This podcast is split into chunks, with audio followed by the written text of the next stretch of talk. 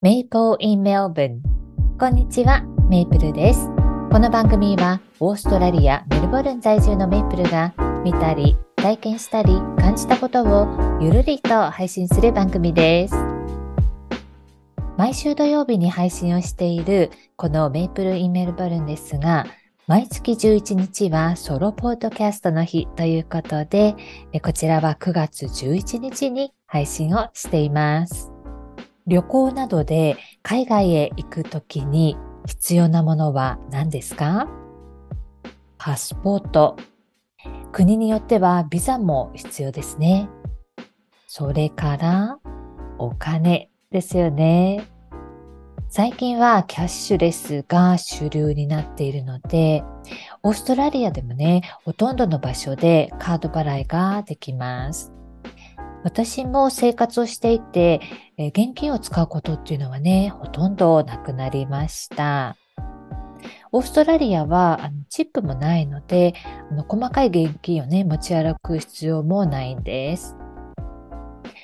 しかもね、お店によってはカード払いのみでキャッシュが使えないっていうところも時々あります。それでもね、あの、中にはカード払いだと手数料がかかるっていうところとか、あとは、あの、いくら以上からでないとカードは使えないっていうところもたまにあります。なので、あの、少しはね、現金を持っておくのはいいかなと思います。オーストラリアのお金を見たことがありますか？オーストラリアの紙幣は、あの、薄いプラスチックシートに印刷されている、あの、ポリマー紙幣というものなんです。そして、とてもカラフルなんですよ。オーストラリアのお札は、100ドル、50ドル、20ドル、10ドル、5ドルの5種類があります。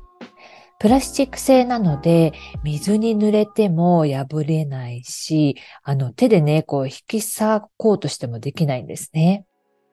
なのでね、あの、間違ってお洗濯をしちゃっても大丈夫だと思います。あのね、透かしの部分もちゃんとあって、その部分はね、透明のフィルムが使われているんですよ。なので、偽造されにくいという利点もあります。このプラスチックシートなのであの製造コストっていうのはかかるそうなんですけど耐用年数っていうのはあの紙のねお札の3倍あるそうです。このオーストラリアのお札がカラフルだっていうことを言いましたが大きい紙幣からね緑黄色赤青ピンクとなっています。あとコインもあります。コインはね、えー、2ドル1ドル50セント、20セント、10セント、5セントの6種類です。2ドルコインと1ドルコイン。これね、2ドルコインの方が1ドルコインより小さいんですよ。なのでね、ちょっと最初はね、違和感がありました。そして一番小さい単位は5セントって言いましたけど、あの1セント、2セントっていうコインはないんです。でもね、スーパーマーケットなんかでは、あの、金額はね、例えば1ドル99セントってなってたりするんです。1セントコインとかがないのに99セントどうするのって思うんですけど、オーストラリアではですね、あの、お会計の時には、ラウンディングと呼ばれる、あの、切り上げとか切り捨てという制度が使われます。これね、死者誤入じゃないんですよ。えっ、ー、と、ドルの表記で、小数点第2の位が、えー、3から7の場合は5になります。そして、えー、8から2の場合には0になるんです。えっ、ー、とね、これは1ドル99セントの場合は、えー、2ドルに、えー、なるんです。これって、あの、得する時もあれば、損する時もあるんですよね。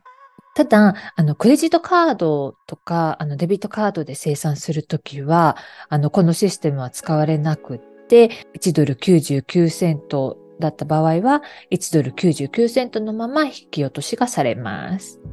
こういったね、日本とは違うオーストラリアのお金事情なんですけれども、最近ね、新しいこのオーストラリアの記念硬貨が発売されるというニュースがありました。オーストラリアには、あの、オーストラリア各地にね、大きな彫刻、なんか、あの、巨大彫刻品っていうのがあって、あの、そこがね、観光名所になっていたりするんです。例えばね、大きなパイナップルがあったりとか、なんかバナナがあったり、コアラ、あとはクロコダイルとか、そういうのが、あの、置いてあるところがあるんです。そういったね、巨大彫刻品の観光名所をモチーフとした1ドルの記念硬貨が今回発売されたそうなんです。どういったね、あの記念硬貨かなって思われた方はですね、あの概要欄にあのリンクを貼っておきますので、あの気になる方はね、そこをちょっとチェックしてみてください。先ほどオーストラリアのお札はプラスチック製だと言ったんですけど、これはね、オーストラリアの発明品なんですよ。実はオーストラリアの発明品っていろいろあるんです。今ではなくてはならない Wi-Fi、Google マップ、それから飛行機のブラックボックスなどもそうなんです。えー、そしてね、あとはアスピリンとか心臓のペースメーカー、えー、超音波のスキャナーとか、えーと人工耳、こういったものもオーストラリアの発明品です。あと古くはね、あの、ブーメランなんかもオーストラリアの発明品かなと思います。日本の発明品っていうのはどういったものがあるのかなと思って検索してみたんですね。そしたらね、日本が生み出したものトップ10というのがありました。これはね、えー、内視鏡、インスタントラーメン、漫画アニメ、新幹線、トヨタ生産方式、ウォークマン、ウォシュレット、家庭用ゲーム機同ソフト。とありました。インスタントラーメンは日本のものが美味しいですし、あの漫画やアニメはね、納得ですよね。日本のほとんどのトイレにはウォシュレットがついていると思いますけれども、オーストラリアではね、ほとんど見かけません。あの自宅でね、どうしてもつけたいっていう場合は、あの取り付けることもできるようなんですけれど、あのウォシュレットをね、取り扱っているところを探さなければいけないはずです。あ、